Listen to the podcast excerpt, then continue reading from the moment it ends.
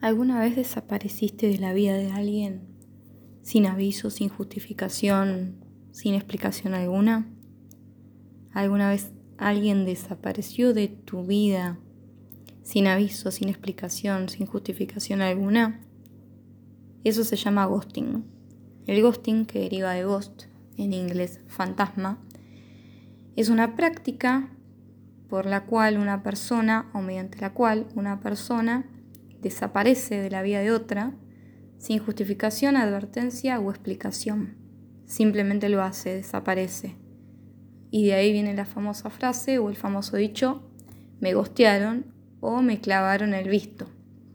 Esto de las redes sociales, esta nueva tendencia, Instagram, WhatsApp, inclusive el chat de Messenger, Twitter, contiene un montón de todo esto, ¿Por qué? Porque es más fácil quizás desaparecer de la vida de una persona cuando no es necesario dar literalmente la cara. Antes lo normal quizás era no responder el teléfono de línea, no responder una carta y ahora es mucho más fácil clavar el visto, como se dice, o dejar en visto y que la otra persona suponga, entienda o crea y se arme todos los motivos por los cuales le dejaron de hablar. ¿Cuál es el tema del ghosting y por qué yo lo critico tanto? Porque tiene un sentimentalismo cómodo. Para mí implica un bueno, yo no me hago cargo, si vos pensás que yo desaparecí, por algo será. Y es muy fácil quizás tomar esa ruta, porque dejamos a la otra persona con un montón de preguntas y un montón de dudas que la otra persona no tiene por qué resolver, porque quizás, y esto también es válido, ocurre que no tenemos ganas, que no estamos en un momento en el que queremos conectar con alguien, que quizás no nos interesa, que quizás eh, sí conectamos, pero no tenemos ganas de seguir conectando, quizás no nos hallamos, no hubo piel, no hubo química. Entonces no me parece menor, me parece muy importante comunicárselo a la persona, siempre con empatía, siempre tratando de que no se sienta mal. ¿Por qué? Porque la persona no tiene la culpa de que a nosotros nos pase lo que nos pasa y nosotros tampoco tenemos la culpa de sentirnos así. Lo ideal siempre es hablar las cosas, pero ocurre que tenemos la tendencia a creer, y esto también es un poco relacionado con, con esta conectividad actual que tanto nos rodea, que es mucho más fácil para la otra persona y también en nuestra ingenuidad nosotros creemos que es más fácil para nosotros también, si desaparecemos. Es como si nunca hubiésemos existido en la vida de esa persona. Y es un error porque estamos dejando un vacío enorme, estamos dejando dudas horribles, porque la persona se empieza a cuestionar su perspectiva, es decir, en qué falló, qué hizo mal, no fue suficiente, no fue lo suficientemente lindo o lindo, no se comunicó bien, no fue gracioso graciosa. Y quizás no tiene que ver con la persona. Y seguramente no tiene que ver con la persona. Entonces, un poco el ghosting es esto, desaparecer, literalmente desaparecer. Yo entiendo que quizás a veces no tenemos ganas de dar explicaciones. Y quizás las explicaciones no sean necesarias. Quizás lo necesario y lo justo sea decirle a la persona, mira, no me encuentro en el momento como para seguir un vínculo en el que quizás no me siento cómodo, no me siento bien o donde tengo otras prioridades. Nada más, no tenemos por qué hacer sentir mal a esa persona. Eh, obviamente hablando de, relaciones en las que hubo un vínculo y no de alguien con quien hablamos dos veces por WhatsApp, que también estaría bueno si no queremos hablar más, quizás especificarle que no queremos hablar más, pero bueno, eh, entiendo que, que quizás es un poco más amplio eso. El ghosting normalmente se da en relaciones sexoafectivas. Es muy común, sobre todo en, gente muy joven. También se da el ghosting en relaciones familiares, eh, por ejemplo, padres que desaparecen, que dejan de comunicarse con los hijos y dejan de hacerse cargo, eso también se llama ghosting. Inclusive en relaciones de amistad, a mí me pasó con, una amiga de, muchos años, que me enteré por otra persona que ella ya no era más mi amiga y de hecho le mandé un mensaje para, saber qué había pasado, si quería que nos juntáramos a hablar, porque yo realmente la extrañaba. Y yo le respondí a las historias y ella me clavaba el visto, entonces algo supuse. Y me enteré por una tercera persona eh, que tenemos en común de que no éramos más amigas, porque ella se lo dijo a esta persona, no me lo dijo a mí. Entonces hubiese sido más fácil para mí si ella venía y me decía, mira, la realidad es que no quiero ser más tu amiga, no te quiero decir por qué, pero no me interesa. Me hubiese dolido un montón, pero lo hubiese agradecido. Y también existe y está el ghosting laboral, que es cuando nosotros nos postulamos por un trabajo, tenemos una entrevista, quedan en comunicarse para avisarnos si quedamos o no. Pasa una semana, no nos avisan nada, les mandamos un mail, un mensaje para saber en qué estado se encuentra el proceso de selección y no hay novedades. Y nunca más nos enteramos nada del puesto de trabajo, excepto quizás que contrataron a alguien más. Eso se llama ghosting laboral y existe. Es decir, que el ghosting es una práctica normal y recontra afianzada y naturalizada. Y no está bueno que sea así en realidad. Porque hay una persona detrás de todos esos procesos que parecen re nimios, recontra ínfimos, súper sencillos. Y si es así, entonces, ¿por qué lo complicamos tanto? Los defensores del ghosting lo que dicen es que en realidad, por más que existe un vínculo, no hay ningún tipo de responsabilidad para con la otra persona. Falso, existe la responsabilidad afectiva. Uno no tiene más o menos responsabilidad afectiva. La tiene o no la tiene. La adquiere o no la adquiere. La practica o no la practica. Responsabilidad afectiva implica hacernos cargo de las decisiones que tomamos, sea cual sea el momento y como sea que afecten a otro. Entonces, entre la responsabilidad afectiva y el ghosting hay como una relación de género-especie. ¿Por qué? Porque si ghosteamos, no nos estamos haciendo responsables de lo que generamos en la otra persona o de lo que la otra persona nos generó a nosotros. Eh, sea algo bueno, algo malo, positivo, negativo, y siempre estoy hablando en contexto de vínculos donde no hay violencia, ¿sí? donde no hay violencia de género, donde no hay eh, una estructura violenta afianzada, por lo menos.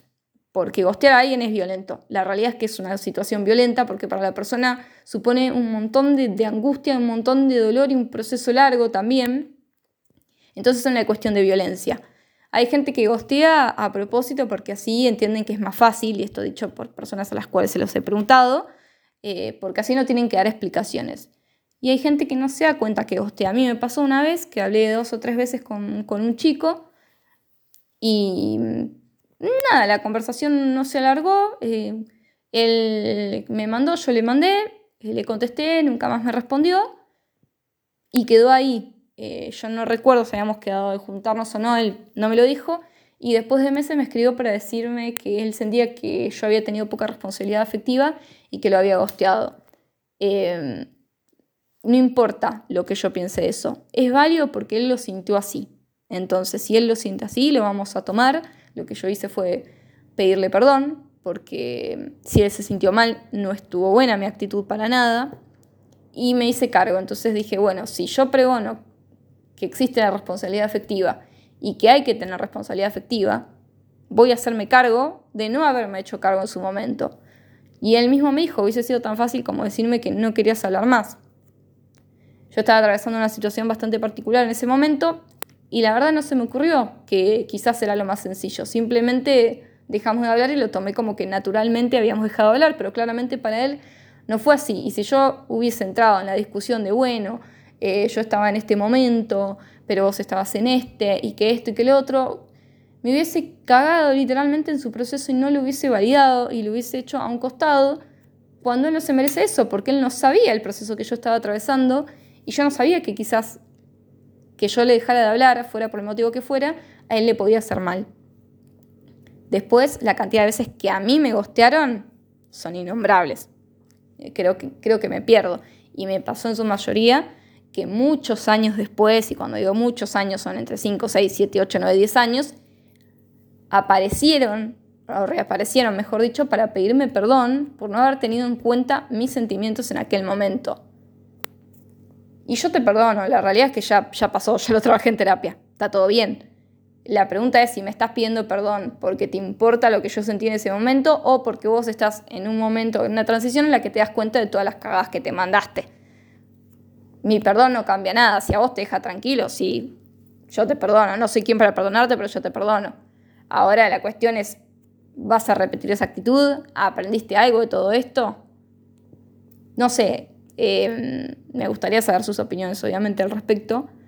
Yo no sé si la salida es gostear. Eh, yo considero que no. A mí todas las veces que me gostearon eh, me hicieron sentir muy mal. Inclusive hace poco eh, me empecé a ver con un chabón. Nos vimos dos veces y empezó a, estar raro conmigo. Lo hablamos. Finalmente resultó que, él sentía que íbamos demasiado rápido. Yo me quedé medio choqueada porque solamente nos habíamos visto dos veces. Y dejamos de hablar, desapareció. Yo no lo tomo tanto como un gosteo, sino como literalmente una desaparición. Em, pero creo que el límite, esa línea está bastante dibujada y es muy difícil, muy difícil.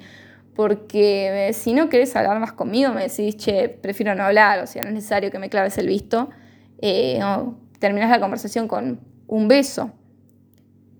Pero bueno, también me pasó con otro pibe, súper anecdótico, eh, en otro país, que, me empezó a hablar y, e inclusive realizamos sexting un par de veces y desapareció.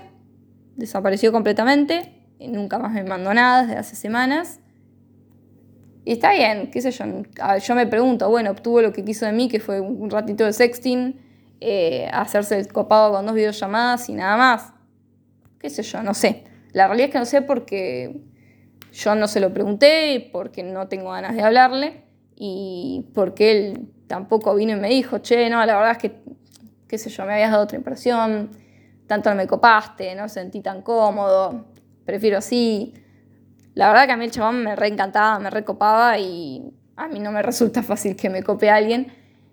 Entonces, no sé si la palabra es me dolió porque no lo conocía en profundidad, pero sí me, choqueó un poquito porque habíamos empezado bien, por más que él estuviera en otro lado, iba a volver acá, eh, Argentina, entonces en algún momento la idea era encontrarnos y de hecho habíamos hablado de eso.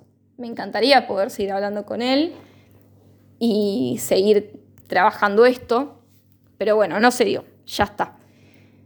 Eh, con lo que voy, o a lo que voy, o con lo que quiero decir eh, con todo esto, es un poco mirar lo que nos pasa a nosotros adentro, si estamos eh, para establecer un vínculo, no digo relación, un vínculo del tipo que sea, sexoafectivo, romántico, meramente amistoso, familiar, laboral, y plantearnos en qué punto estamos para ese vínculo, qué prioridades tenemos y si realmente tenemos ganas de sostenerlo, de tenerlo.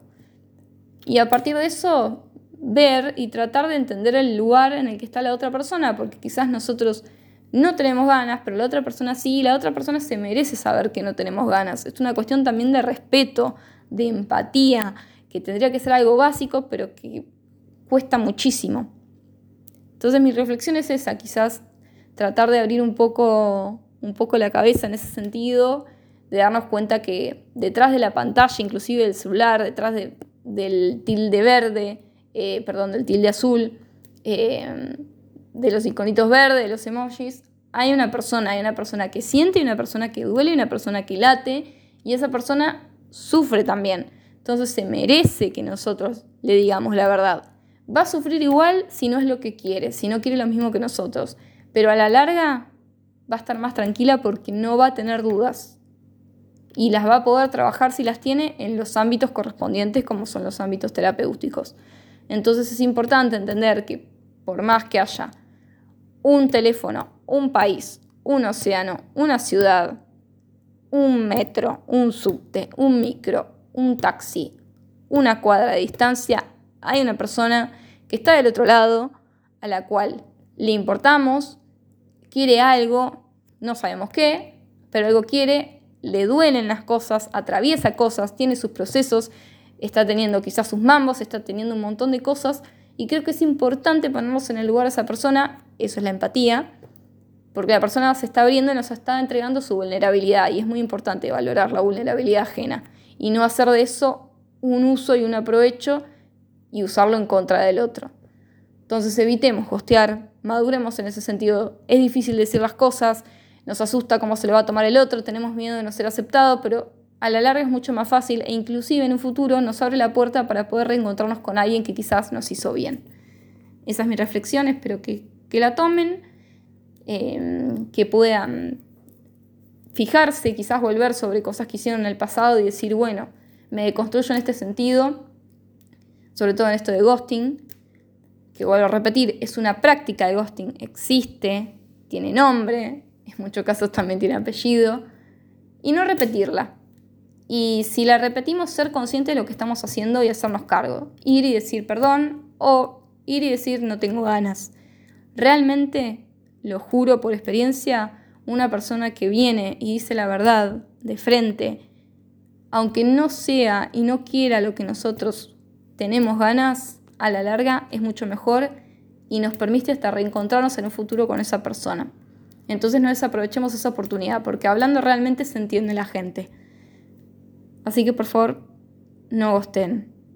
Y si están por gostear o gostearon, háganse cargo, pidan perdón y arranquen de cero que se puede siempre.